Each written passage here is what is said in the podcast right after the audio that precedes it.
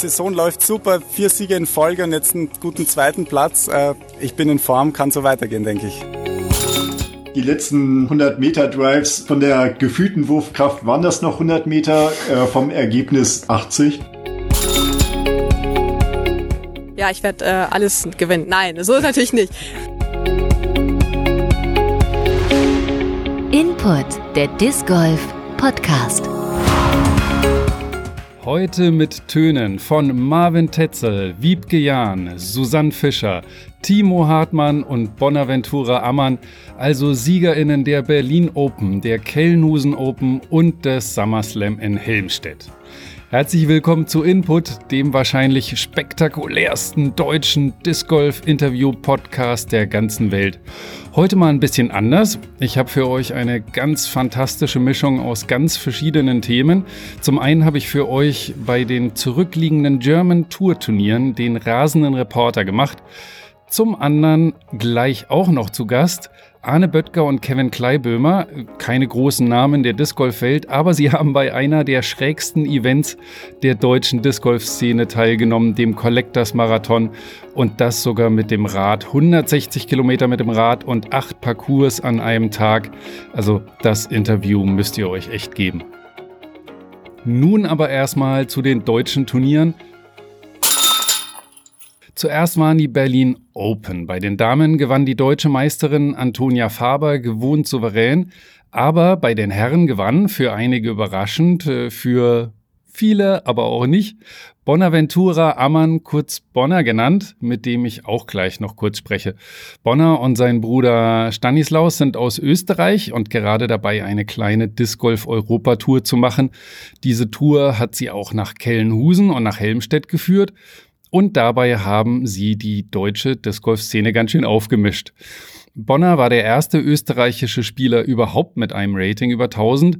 Außerdem ist er Orgelbauer, Zirkustrainer und Pianist und beide, er und äh, Stani, sind absolut eine Bereicherung für die Szene. Mit dem Sieg aus Berlin im Gepäck kam Bonner zu den Kellenhusen Open. Kellenhusen, wer es nicht kennt, ist der einzige deutsche Parcours am Meer an der Ostsee. Ich meine damit direkt an der Ostsee. Als Gag gibt es sogar einen Korb und eine Bahn am Strand, gleich ein paar Meter neben den Wellen. Dieses Jahr war es wirklich ungewöhnlich. Der Wind, normalerweise die größte Challenge in Kellenhusen, blieb quasi komplett aus. Es war tatsächlich ein hochsommerliches Turnier. Favorit vor Ort war der deutsche Meister Timo Hartmann, dessen Heimparcours das ja quasi ist der aber mit Kevin Consor, den Ammann-Brüdern und Joris Richter harte Konkurrenz hatte. Joris Richter, deutsche Juniorenmeister, der dieses Jahr seine erste Open-Saison hat und nochmal einen krassen Sprung gemacht hat leistungsmäßig. Es wurde dann das erwartet enge Battle und Timo ging mit einem Wurf Rückstand ins Finale, um sich dann mit einem Wurf Vorsprung gegen Bonner durchzusetzen. Nach dem Finale habe ich mit beiden gesprochen über ihr enges Duell und die weiteren Pläne. Timo ist übrigens der ohne österreichischen Akzent und antwortet zuerst, falls ihn jemand nicht erkennen sollte. Ja, jetzt habe ich hier einmal Timo Hartmann, den Gewinner der, äh, ich glaube, 14. Kellenhusen Open 2021. Ja, genau. Und einmal Bonaventura Ammann, den Gewinner der Berlin Open eine Woche davor, aber den knappen zweiten der Kellenhusen Open. Hallo. Hallo, ja. Ja, wer mag denn mal anfangen zu erzählen? Das war ein ganz hartes Battle vom Ergebnis her. Wie, wie war es? Wie hat es sich angefühlt? Ja, ich kann mal beginnen. Also ähm, erste Runde lief für mich ganz gut mit einer minus 12. Da hat sich, ähm, glaube ich, drei Würfe in Führung. Da musste ich mal ein bisschen gucken, dass ich auch mehr oder weniger die Führung beibehalte. Die zweite Runde lief da nicht so ganz so gut, viele Fehler gemacht, ein bisschen Pech gehabt mit einer minus 5, glaube ich. Und dann zur dritten Runde waren wir, glaube ich, drei Leute. Kevin, ähm, Joris und ich auf Platz 1 und Stani und Bonner auf 2. Äh, das war natürlich sehr aufregend, sage ich jetzt mal, und sehr spannend. Die dritte Runde lief dann auch mehr oder weniger gut. Bonner hat ziemlich, ziemlich stark gespielt gut Putts gemacht, was ich so gesehen habe. Er war ja leider nur in der Lead Card oder in Chase Card, Chase Card meine ich ja. Ähm, ja, und dann im Finale die ersten fünf Bahnen ähm, ja, waren auch sehr spannend, sage ich jetzt mal. Äh, ich hatte ein, zwei wichtige Putts, die ich dann machen musste. Und dann ähm, hat Bonner einen Fehler gemacht, dann waren wir gleich. Und an der vorletzten Bahn habe ich dann ein bisschen äh, Glück gehabt, weil Bonners Putt leider rausgefallen ist, den man eigentlich hätte fangen können. Und dann bin sehr zufrieden, aber ja, muss man mal gucken, gell, wie das so weitergeht. Nächste Woche ist Helmstedt, dann sehen wir uns ja auch wieder. Ganz genau. Ja, muss man mal gucken. Okay, wie war für dich das Turnier und das Finale? Das Turnier, ähm, ja, ich bin sehr zufrieden mit dem Turnier. Also gleich nach Berlin wieder stark weitermachen. Fühlt sich gut an. Ähm, erste Runde lief gut, solide minus neun. Zweite Runde ein bisschen, bisschen schwieriger, aber war sehr happy, dass ich dann äh, am Ende der Runde noch minus sieben gesaved habe und somit einen hinter Timo war und Kevin. Äh, heute sehr, sehr clean, bogiefrei, minus elf, mit einem Stroke in Führung ins Finale gegangen. Finale war einfach ein, ein krasses Battle, würde ich sagen. Also sehr, sehr spannend am Strandkorb. Ähm, fast das Ass gemacht, einen Korb abgeschossen. Das war wirklich krasse Sache. Und dann, ja, mit minus fünf haben leider nicht gereicht. Timo Hartmann hat alle seine Putts gemacht, äh, die er machen musste. Einfach sehr starke Nerven und um einen Wurf hat es dann leider nicht gereicht. Gab es für dich irgendeinen Moment jetzt während dem Finale, wo du gemerkt hast, okay, jetzt habe ich den Zugriff, jetzt äh, das ist jetzt mein Ding und jetzt gebe ich es nicht mehr her? Ähm, ja, an der Bahn 15, als äh, Bonner einen Mendobaum geworfen hat ähm, und ich den dann, ich glaube, vier, fünf Meter dran gelegt habe. Da ab dem Zeitpunkt habe ich dann gedacht, okay, alles klar, da geht auf jeden Fall noch was. Äh, die nächste Bahn habe ich dann sehr guten Zeitarm gespielt, Bonner aber auch. Äh, hatte so einen 10 Meter Putt noch, den er sehr sicher und gut reingemacht hat. Da habe ich ein bisschen gehofft, dass ich ihm da schon den zweiten Wurf abnehmen kann. Aber dann an der ähm, vorletzten Bahn ja, eine relativ kurze Bahn, aber wie ich schon gesagt habe, der Putt von Bonner war an sich gut. Der Korb hat halt ein bisschen ja, reingeschissen, kann man so sagen. Und dann ab der Bahn war es halt eigentlich nur noch eine Bahn, die ich. Ja gut, okay, Kelnhusen ist mein Heimparcours, den habe ich, weiß ich nicht wie oft schon gespielt. Da wusste ich, äh, egal welcher Wind, ich weiß, wie ich werfe. Den habe ich dann halt hingelegt und dann war es durch. Ja, und Bonner, ne, letzte Woche Berlin Open gewonnen, jetzt hier nur ganz knapper Zweiter. Hier äh, Österreich rockt jetzt die deutsche Disc Golf Szene. Geht so weiter? Ja, wir spielen jetzt noch ein Turnier in Deutschland, das, das SummerSlam in Helmstedt. Äh, ich bin zuversichtlich, danach geht's nach Norwegen, Sula, Sula Open. Ja, Saison läuft super, vier Siege in Folge und jetzt einen guten zweiten Platz. Äh, ich bin in Form, kann so weitergehen, denke ich. Dann danke ich euch und dann sehen wir uns nächste Woche in Helmstedt und äh, haben vielleicht das Rematch. Alles klar. Ja, danke. Danke. Zu dem Helmstädter Rematch kommen wir gleich. Erstmal möchte ich noch zu den Damen kommen. Nach Absagen anderer war da Susanne Fischer die klare Favoritin und mit der habe ich auch gesprochen. So, jetzt habe ich hier Susanne Fischer, die Siegerin der 14. Kellenhusen Open in der Damendivision. Man muss sagen, so richtig spannend war es nicht, ein Start-Zielsieg. Was waren äh, deine Challenges diese, dieses Wochenende?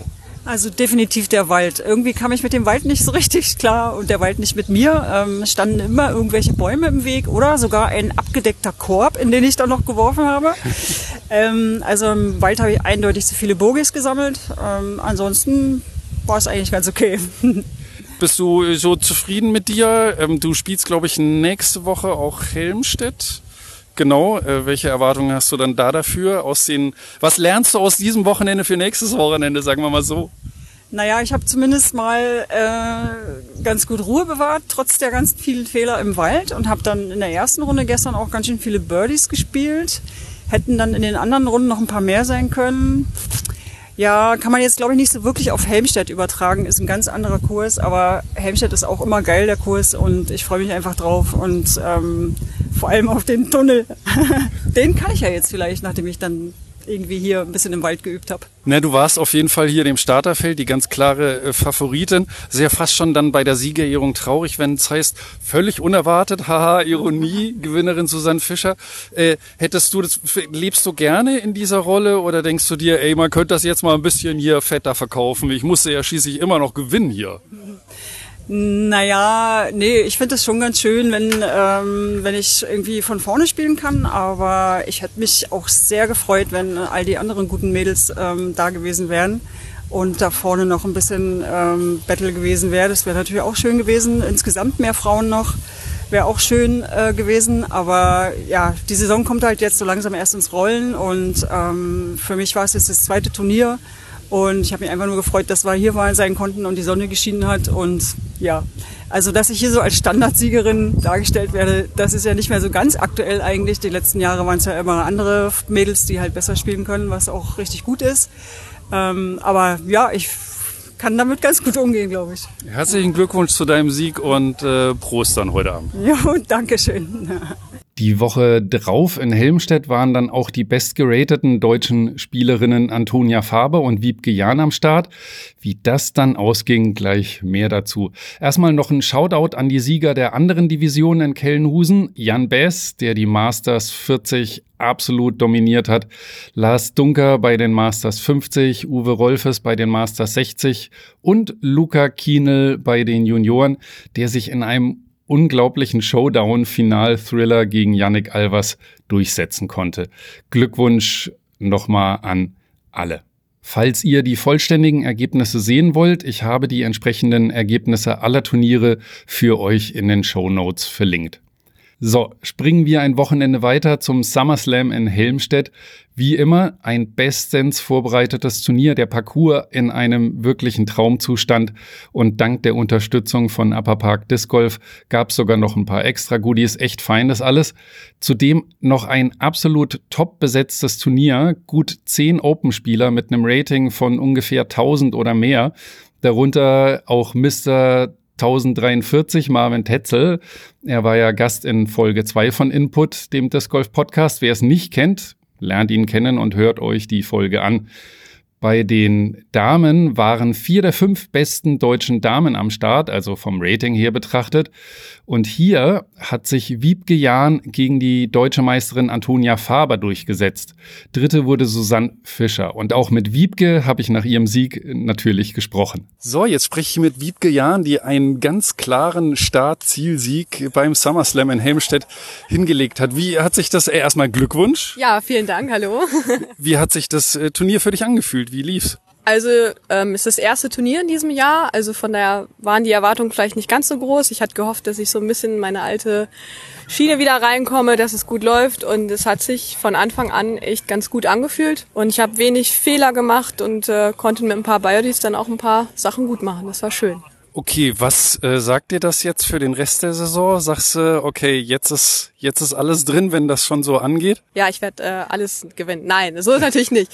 Äh, ich habe festgestellt, ich muss definitiv das Patten üben. Das äh, habe ich auch ein bisschen vernachlässigt. Da muss ich auf jeden Fall ran. Aber ansonsten ist es natürlich eine schöne Grundlage, um, gerade für die Europameisterschaft, um da äh, positiv ranzugehen. Auf jeden Fall. Helmstedt ist ja nur auch dein Heimturnier quasi.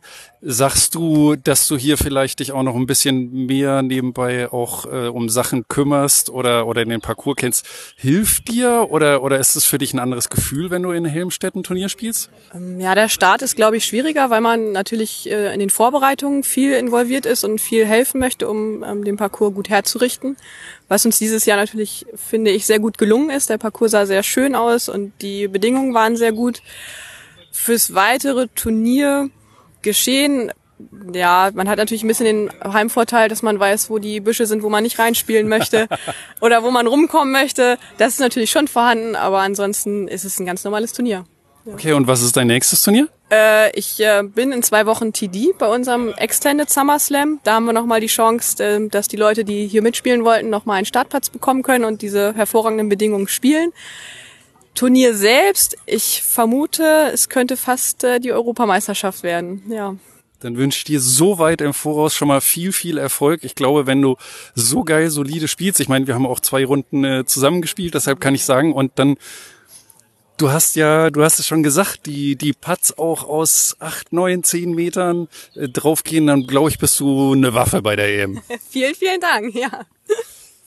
Kommen wir zu den Open, wie gesagt, mit Kevin Consor, Jerome Braun, Fabian Kaune und Timo Hartmann waren alle deutschen Meister der letzten fünf Jahre am Start. Dazu noch Kandidaten wie Stani und Bona Amann, Christian Plaue, Viktor Braun, Joris Richter und dieser Typ mit dem besten deutschen Rating, Marvin Tetzel. Man kann echt sagen, die Finalrunde. Das war so ein Fest und vor allem der ohnehin in Führung liegende Marvin hat ein übelstes Feuerwerk abgefackelt äh, und eine Rekord minus 15 hingelegt, was dann auch ein Rating von 1082 ergibt. Also es war einfach zu krass. Ähm, ja, und das sind Marvins Worte dazu. So Mensch, hier kurz nach Bahn 18 stehe ich hier mit Marvin Tetzel. Man muss sagen, äh, erstmal herzlichen Glückwunsch zum Turniersieg. Dankeschön, Dankeschön. Aber es war ja nicht nur der Turniersieg. Du bist also deinem legendären Ruf gerecht geworden und hast, glaube ich, jetzt in deiner letzten Runde mit einer minus 15, minus 15, alter Falter, den Kursrekord geschreddert. Wie äh, hat sich das Turnier für dich angefühlt? Äh, ja, die ersten beiden Runden waren noch relativ eng. Also als wirklich ein Topfeld hier war, ähm, ja, waren die eigentlich die guten Spiele alle in Schlagdistanz, also alle nah beieinander. Und äh, ja, heute Morgen oder heute Mittag dann die Finalrunde. Äh, ja, auf der 1 ein bisschen Pech gehabt, dann auf der 2 ziemlich, ziemlich Glück gehabt, äh, dass ich knapp safe am Birdie spielen konnte, sonst wäre es wahrscheinlich Bogey geworden. Und ab da lief es einfach, ich sag mal, vor sich hin. Putts waren super, und äh, ja, ich habe versucht, einfach nichts zu ändern und genauso weiterzumachen. Das hat absolut geklappt. Jetzt war äh, das Turnier in Helmstedt auch wahnsinnig gut besetzt. Ich habe gar nicht mehr nachgezählt, wie viele äh, Spieler mit einem Rating über 1000. Ähm, gehst du da anders in ein Turnier rein? Macht das für dich was, wenn du siehst, boah, krasses Teilnehmerfeld? Äh, an sich erstmal nicht. Also die erste Runde ist eh, sag ich mal, reinkommen, schauen, wo man überhaupt steht, auch auf dem Parcours. Ich meine, hier kenne ich mich jetzt ganz gut aus, äh, war ja schon oft hier. Ähm, das ist erstmal egal, wenn es dann Richtung Runde zwei und drei geht, schaut man natürlich, wer ist da oben bei. Aber an sich ist ja egal, wer es ist, ich muss ein gutes Turnier spielen und dann schaue ich, ob es reicht oder nicht. Wenn dann einer besser war am Ende, dann ist es so. Heute war das gute Ende für mich und ich bin sehr zufrieden. Jetzt bist du ja äh, den Input-Hörern durchaus noch bekannt als Mensch, den ich eigentlich mehrfach versucht habe zu überreden, doch mal so einen Profi hier auszuprobieren. Äh, jetzt vielleicht mehr Erfolg oder immer noch nicht? Nee, leider immer noch nicht. Äh, ich bin zufrieden mit meinem Job, habe da einen unbefristeten Arbeitsvertrag. Es ist schwierig, da einfach mal eben kurz rauszukommen und dann wieder äh, anzufangen. Insofern äh, bleibt das dabei. Ich spiele meine Turniere, freue mich, die Leute zu sehen. Das macht Spaß und äh, aber mehr wird's dann nicht. Was glaubst du, was für ein Rating wird deine letzte Runde haben hier? Die minus 15? Also angefühlt hat sie sich vielleicht so wie 1070. Also das war schon wirklich eine gute, wirklich eine gute Runde. Äh, ja, die Bahnen sind halt größtenteils relativ kurz. Das heißt, man hat viele Putts und wenn man die macht, dann kann man gute Resultate erzielen. Ja, heute war so ein Tag und äh, ich denke so um die 1070 ist realistisch. Wahrscheinlich wird es auch noch ein bisschen mehr. Wiebke steht auch noch hier. Können wir nicht irgendwie eine Wette aufmachen, dass wenn du irgendwann zu dem 1050 Club gehörst, zum 1050er Club, dass wir dann nochmal reden? Wir können gerne nochmal reden, aber die Antwort wird sich nicht ändern. nee, also ja, ich habe natürlich öfter darüber nachgedacht. Die Situation wäre früher wahrscheinlich besser gewesen. Vielleicht hätte ich es auch machen sollen. Ähm, aber jetzt wird das so nicht passieren. Ich bin so zufrieden, wie es jetzt läuft. Freue mich hier, die Turniere zu spielen. Freue mich jetzt auf die EM im August. Äh, schauen wir mal, was da möglich ist und dann ja, sehen wir weiter. Was glaubst du, was da möglich ist? Nimmst du dir da irgendwie was vor? Ähm, also ich sag mal, die letzten beiden Resultate waren ja immer Top 10 bei der EM, also in Finnland 2016 und Kroatien 2018. Äh, das wird auch das Ziel sein. Ähm, insofern, äh, ja, ich bin jetzt positiv gestimmt, werde sicherlich noch ein paar Mal dann noch für der EM trainieren und äh, ja, dann wird das doch ganz gut werden, denke ich. Dann besten Dank, hau rein. Geile, geile Show heute. Ja, danke Matthias. Und danke Marvin. Das Team von Frolf war vor Ort und hat das Finale gefilmt. Ich denke, da wird es bald auf YouTube das Video zu bestaunen geben und angesichts von dem, was da geboten wurde, lohnt sich das bestimmt. Auch hier die Shoutouts an die Sieger der weiteren Divisionen. Jörg Eberts trotz äh, etwas schwächelnder dritter Runde immer noch äh, ganz souverän bei den Masters 40, Wolfgang Kraus bei den Masters 50 und Andreas Wegner bei den Masters 60, beide ähnlich souverän. Und Philipp Horstmann wiederholt seinen Vorjahressieg bei den Juniors. Glückwunsch an alle. So, jetzt haben wir einige Turniere gehabt und einige SiegerInnen. Vielleicht hört ihr diese Folge auch erst nach den Ostpark Open in Rüsselsheim, die dieses Wochenende sind oder waren, je nachdem, wann ihr es hört. Und vielleicht habt ihr euch schon ein erstes Bild der Saison gemacht. Falls ja, ich frage bewusst so früh und so weit im Voraus, wer glaubt ihr wird dieses Jahr deutscher Meister und wer deutsche Meisterin dann Anfang September. Schreibt's mir in die Kommentare bei Instagram oder Facebook oder als direkte Nachricht oder als Mail an post at input-discgolf.de. Input natürlich mit 2T. Unter allen Tipps verschenke ich einen Gutschein für discgolfstore.de. Falls ihr auf der Suche nach Top-Scheiben seid, solltet ihr da unbedingt vorbeischauen. Der Gutschein vom letzten Mal geht an Radek Scharte, übrigens äh, auch ein super Typ, der für den Sport brennt und bestimmt vielen bekannt ist die auf YouTube schon mal nach deutschem Disc Golf Content gesucht haben. Zudem auch einer, der immer gerne Feedback gibt. Zur letzten Folge mit Christine Hellstern äh, hat er zum Beispiel kurz und knackig geschrieben, fand die Folge mega, wusste gar nicht, dass wir eine Vize-Weltmeisterin haben. Ja, genau äh, darum geht's. Man äh, lernt in dieser Szene immer wieder was Neues kennen. Dank dir für dein Feedback, Radek, und viel Spaß mit dem oder den neuen Scheiben von discgolfstore.de. Und an alle anderen, was glaubt ihr? Wer wird deutscher Meister und wer wird deutsche Meisterin? Schreibt's mir. And now for something completely different.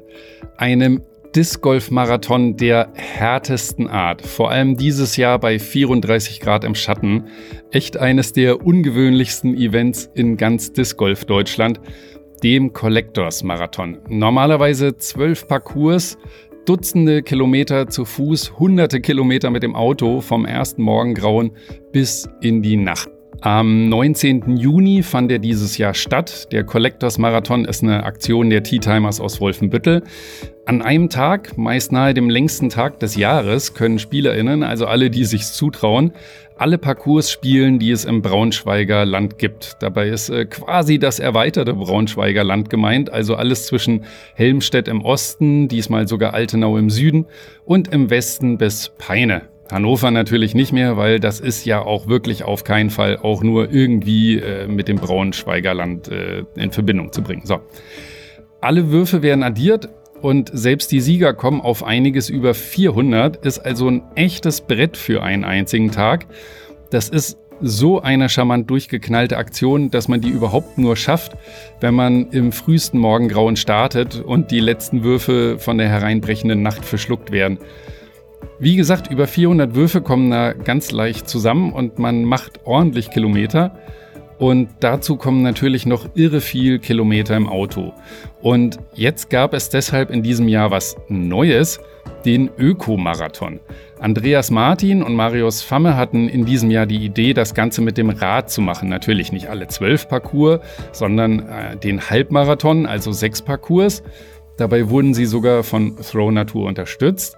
Und äh, zu dieser Aktion waren alle eingeladen. Und Jetzt sind wir an dem Punkt, an dem meine Gäste von den Funaten in Hannover mit ins Spiel kommen, die auch beim Marathon mitgemacht haben.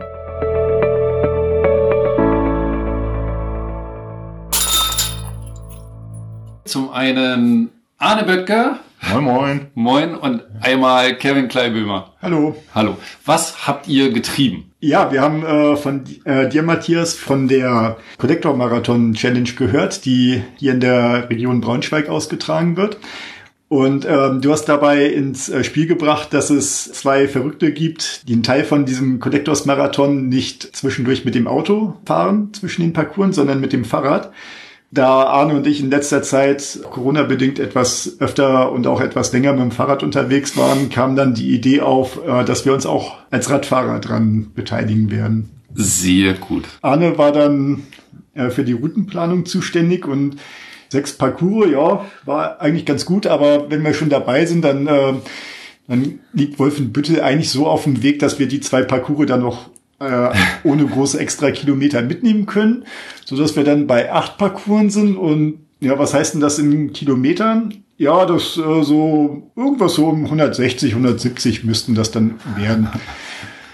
Für uns war jetzt eine Distanz von äh, 160 Kilometern äh, an einem Tag nichts Neues. Man muss auch dazu sagen, das äh, Braunschweiger Land äh, glänzt durch Abwesenheit von Hügeln. Das äh, macht das Ganze auch noch sehr viel angenehmer. Und natürlich müssten wir dann auch früh anfangen mit dem ersten Sonnenlicht. Bei der Zeitplanung hieß es dann Treffen 4 Uhr am Mittellandkanal in Hannover und dann der aufgehenden Sonne entgegen, so dass wir äh, dann auch um 20 vor 6 ungefähr in äh, Peine dann angefangen haben und auch da schon nicht die ersten insgesamt auf dem Parcours waren. Du hast die Route geplant, Arne. Das ja. heißt, äh, in welcher Reihenfolge habt ihr die Parcours gespielt? Äh, wir haben erst mit Peine angefangen und sind dann im Uhrzeigersinn nach Braunschweig, Wolfenbüttel, Salzgitter, Längede und Ilsede gefahren. Ilsede war dann auch schon, kannten wir den, die Strecke auch schon, sodass wir dann auch dann den entspannteren Rückweg hatten im Dunkeln. Und jetzt hören hier mehr Discgolfer als Fahrradfahrer zu, die wahrscheinlich sagen, naja, 160 Kilometer Radfahren, das wird ja schon irgendwie gehen. Aber ähm, wenn Sie irgendwie hören, ihr habt acht Parcours gespielt, äh, wisst ihr, was sozusagen das Paar des Tages war? Also wenn ihr Paar gespielt hättet, was das gewesen wäre? Irgendwas äh, an den 400. Also was hat denn mehr ermüdet? Oder, oder ich schicke noch mal eine Frage voraus. Ich glaube, Arne, du hast sogar ausgerechnet, wie viel ihr dann quasi noch zu Fuß über die Parcours gelaufen seid und was die gesamte Bahnlänge war. Genau, die Bahnlänge war jetzt mit den acht Parcours knapp bei 10.000 Metern. Den ein, zwei Nachwürfen haben wir dann auch die 10.000 vermutlich geknackt. und mit den bisschen drumherum, das, das ist meistens ja die ideale Bahnlänge bei Jüdisk angegeben. Und mit den Kilometern, Laufkilometern sind wir ungefähr bei 18 bis 20 Kilometern rausgekommen, also auch einen knappen Halbmarathon. Okay, aber das wäre ja quasi Ideallinie, ne? wie du schon ja, sagst. Also genau. wenn man da so mal ein bisschen fünf Grad nach rechts wirft und zehn Grad nach links. Und zum Spotten. Mhm. Alter Falter, dann würde ich sagen, also dann wart ihr auf jeden Fall ganz klar über einem Halbmarathon nochmal zu Fuß. Bahnlänge allein zehn Kilometer. Das ist ja ein Brett. Habt ihr, äh, ich frage mal so, habt ihr euer normales Back mitgenommen, so jeder so seine 20 Scheiben?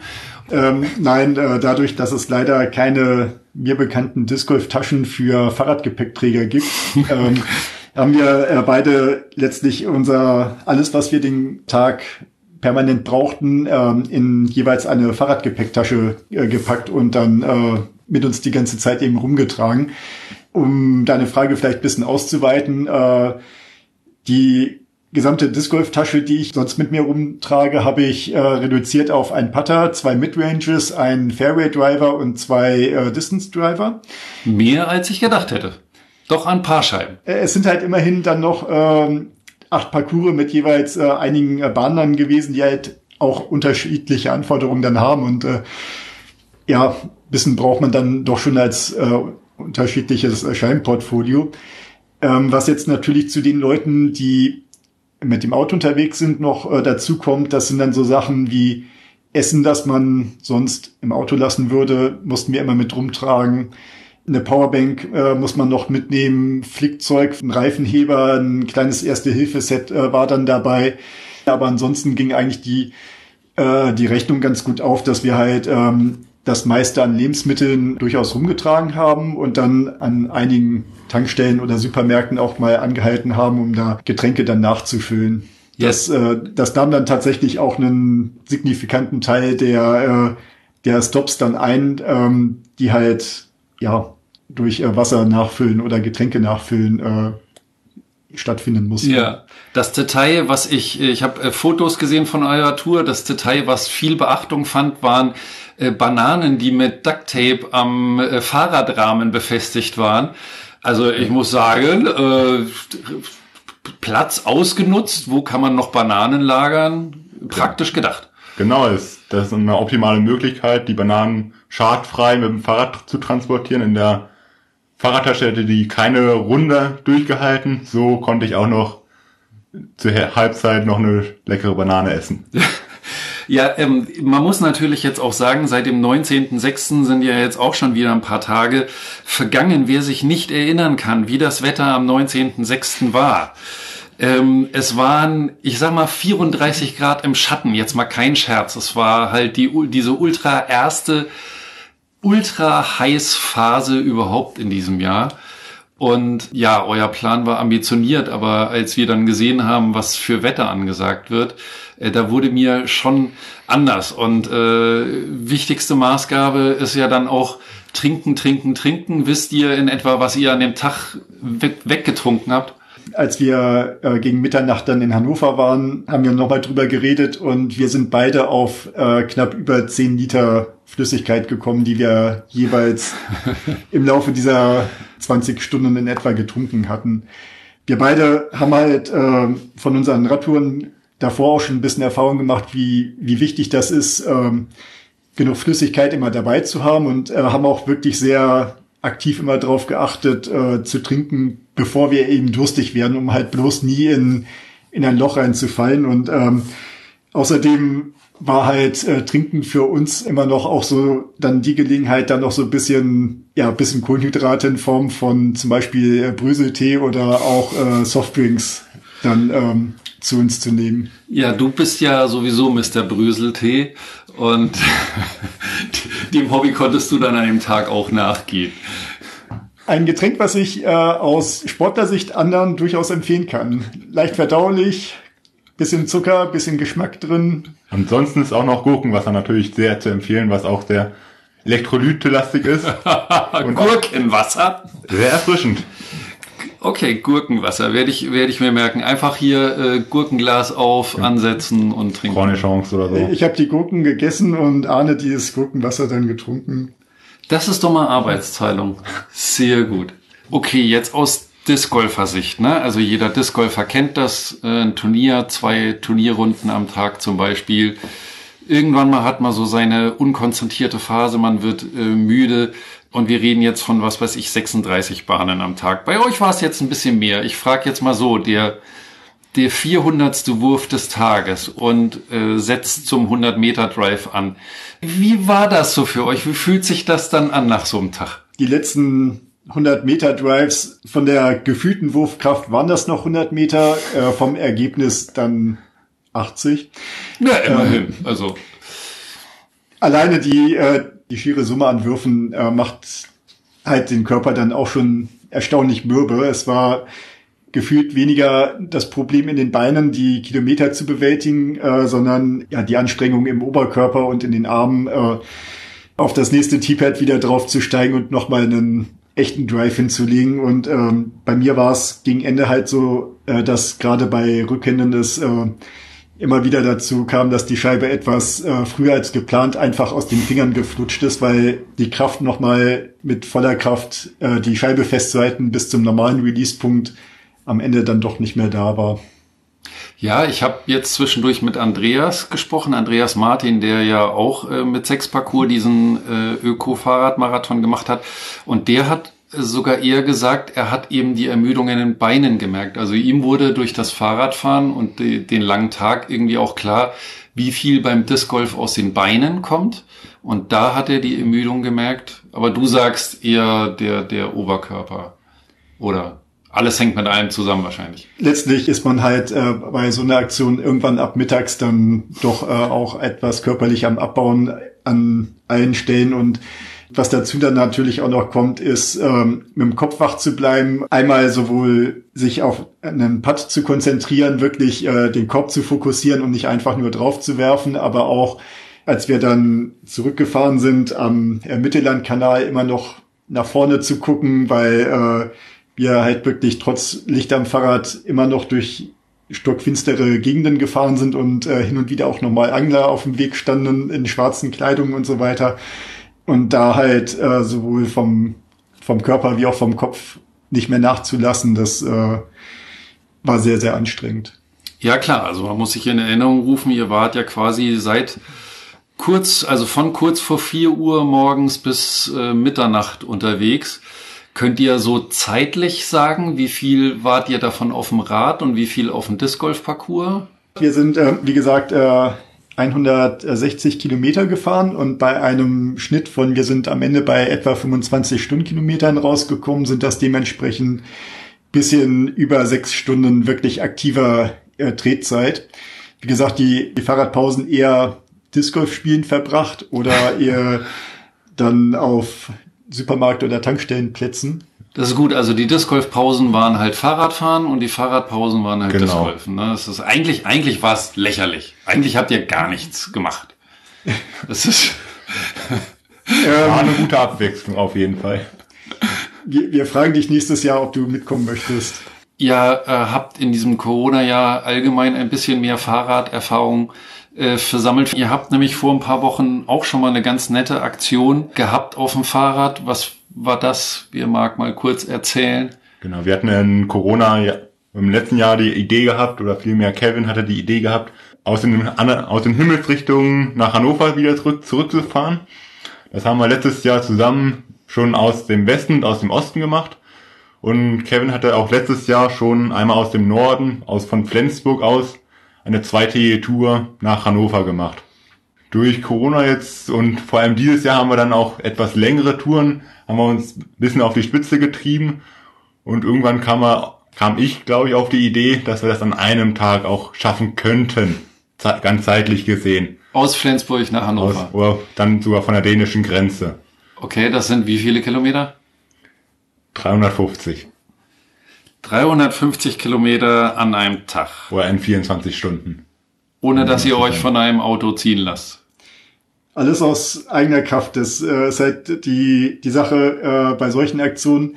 Dadurch, dass wir niemanden anderen etwas in, im Sinne von einem Wettbewerb beweisen müssen, macht es für uns auch überhaupt keinen Sinn, äh, irgendwelche Shortcuts oder Erleichterungen zu nehmen, weil wir uns am Ende einfach nur selber damit bescheißen würden. Von daher, ähm, genau, wir sind tatsächlich äh, ehrlich die Strecke äh, komplett dann durchgefahren. Ohne Fähre. Durch den Tunnel. Ja, krass. Also, ähm, wie gesagt, für mich als Nicht-Radfahrer sind das irgendwie ganz absurde Kategorien und äh, ich fand auch, dass ihr sportlich wahnsinnig erfolgreich wart. Ähm, Arne, du hast, glaube ich, 22 über Paar gespielt. Genau.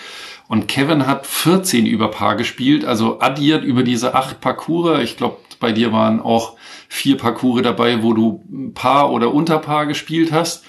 Dein in Anführungszeichen schlechtester war, glaube ich, der Bürgerpark Braunschweig mit plus fünf. Aber Hand aufs Herz, das ist mhm. alles echt gut. Also es gibt, glaube ich, eine Menge SpielerInnen da draußen, die würden das gerne können, wenn sie einfach nur in dem Auto hinfahren und eine Runde drehen. Also ich fand's äh, brutal gut, deswegen ähm, Respekt gab's für euch auch mal von der Disc Golf Seite irgendwelche besonderen Highlight, Highlight-Würfe, Highlight-Katastrophenwürfe? Katastrophenwürfe, naja, äh, irgendwann erwischt es einen halt immer mal. Ähm, da äh, gab's jetzt auch am vergangenen Samstag da die ein oder andere äh, nicht so gute Wurfentscheidung oder den ein oder anderen Baum, den man äh, nicht ganz so gesehen hat.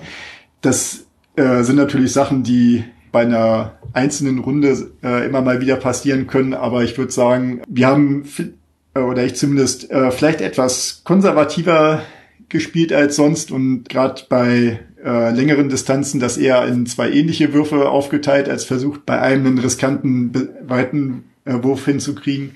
Aber äh, natürlich gab es auch immer mal wieder coole Einzelaktionen. Arne hat äh, es geschafft, ähm, den ersten Parcours, die erste Bahn fast mit einem Ace äh, zu beginnen, ähm, oh. hat da den oberen Korbrand getroffen. Wir haben irgendwann mal gesagt, dass äh, im Sinne von, wir wollen ja schnell fertig werden, weil wir weiter müssen, äh, keine Layups unter 20 Metern machen und äh, versucht dann eben auf den Korb dann drauf zu gehen mit einem echten Putt. Das hat äh, tatsächlich nicht immer, aber zwei, dreimal dann auch bei jedem von uns äh, ge geklappt. Hey. Und ja, insofern ähm, war es äh, ein sehr, sehr rundes Event für uns beide, ähm, was aus äh, Disc Golf Sicht mit einem sehr soliden Ergebnis äh, geendet hat. Trotz und vielleicht auch manchmal wegen den Strapazen, die man so hat, dann äh, für uns auch äh, spaßig war.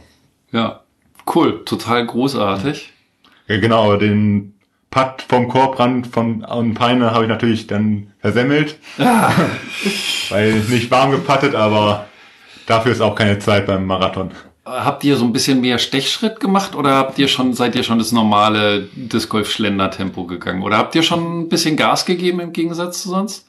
Ähm, wir waren ja zu zweit unterwegs und den Unterschied zu einem Vierer-Flight äh, merkt man dann, dann halt doch schon. Und äh, wir haben halt äh, ein bisschen Zeit eingespart, indem wir nicht immer auf den gewartet haben, der als am weitesten vom Korb wegstand, sondern der als erstes bei seiner Scheibe stand und einen Wurf machen konnte. Aber ansonsten auch, äh, auch beim, beim Disc Golf keine Shortcuts aus äh, wirklich spielerischer Sicht. Wir haben äh, natürlich alle Mandos und äh, alle sonstigen örtlichen Gegebenheiten nach den regulären ähm, Kursplänen gespielt und es, es bringt aber auch nichts äh, zu versuchen, auf so einer Tour beim Discgolfen halb joggend über, äh, über den Parcours zu laufen. Das, äh, das ist zu anstrengend. Lieber in einem vernünftigen Gehtempo ähm, den Kurs zu bewältigen und dabei auch noch solide Würfe dann zu machen, als äh, einfach nur durchzurennen, um irgendwie Kilometer zu schrubben, sondern ja. das Ganze auch noch vernünftig äh, dabei zu spielen. Genau, und wenn man dann weniger Würfe braucht, deswegen, äh, dann ist, da spart man sich dann vielleicht eher die Zeit. Ja, es ist schon einfach durchgeknallt, diese, diese gesamte Collectors Marathon. Ich traue euch das mit, mit Caddy und Begleitfahrzeug locker zu, elf dieser zwölf Parcours zu schaffen. Mal sehen. Vielleicht findet ihr ja irgendwie einen Sponsor, keine Ahnung, für nächstes Jahr falls jemand, ähm, falls jemand da auf den Zug aufspringen möchte, für E-Bikes bin ich nicht zu, zu haben. okay. Klares Statement, es geht schließlich um Sport. Ähm, mal kurz jetzt äh, nebenbei noch E-Biker beleidigt, sorry, keine Absicht. ähm, also vielen Dank und äh, bis denn. Danke. Jo, ciao.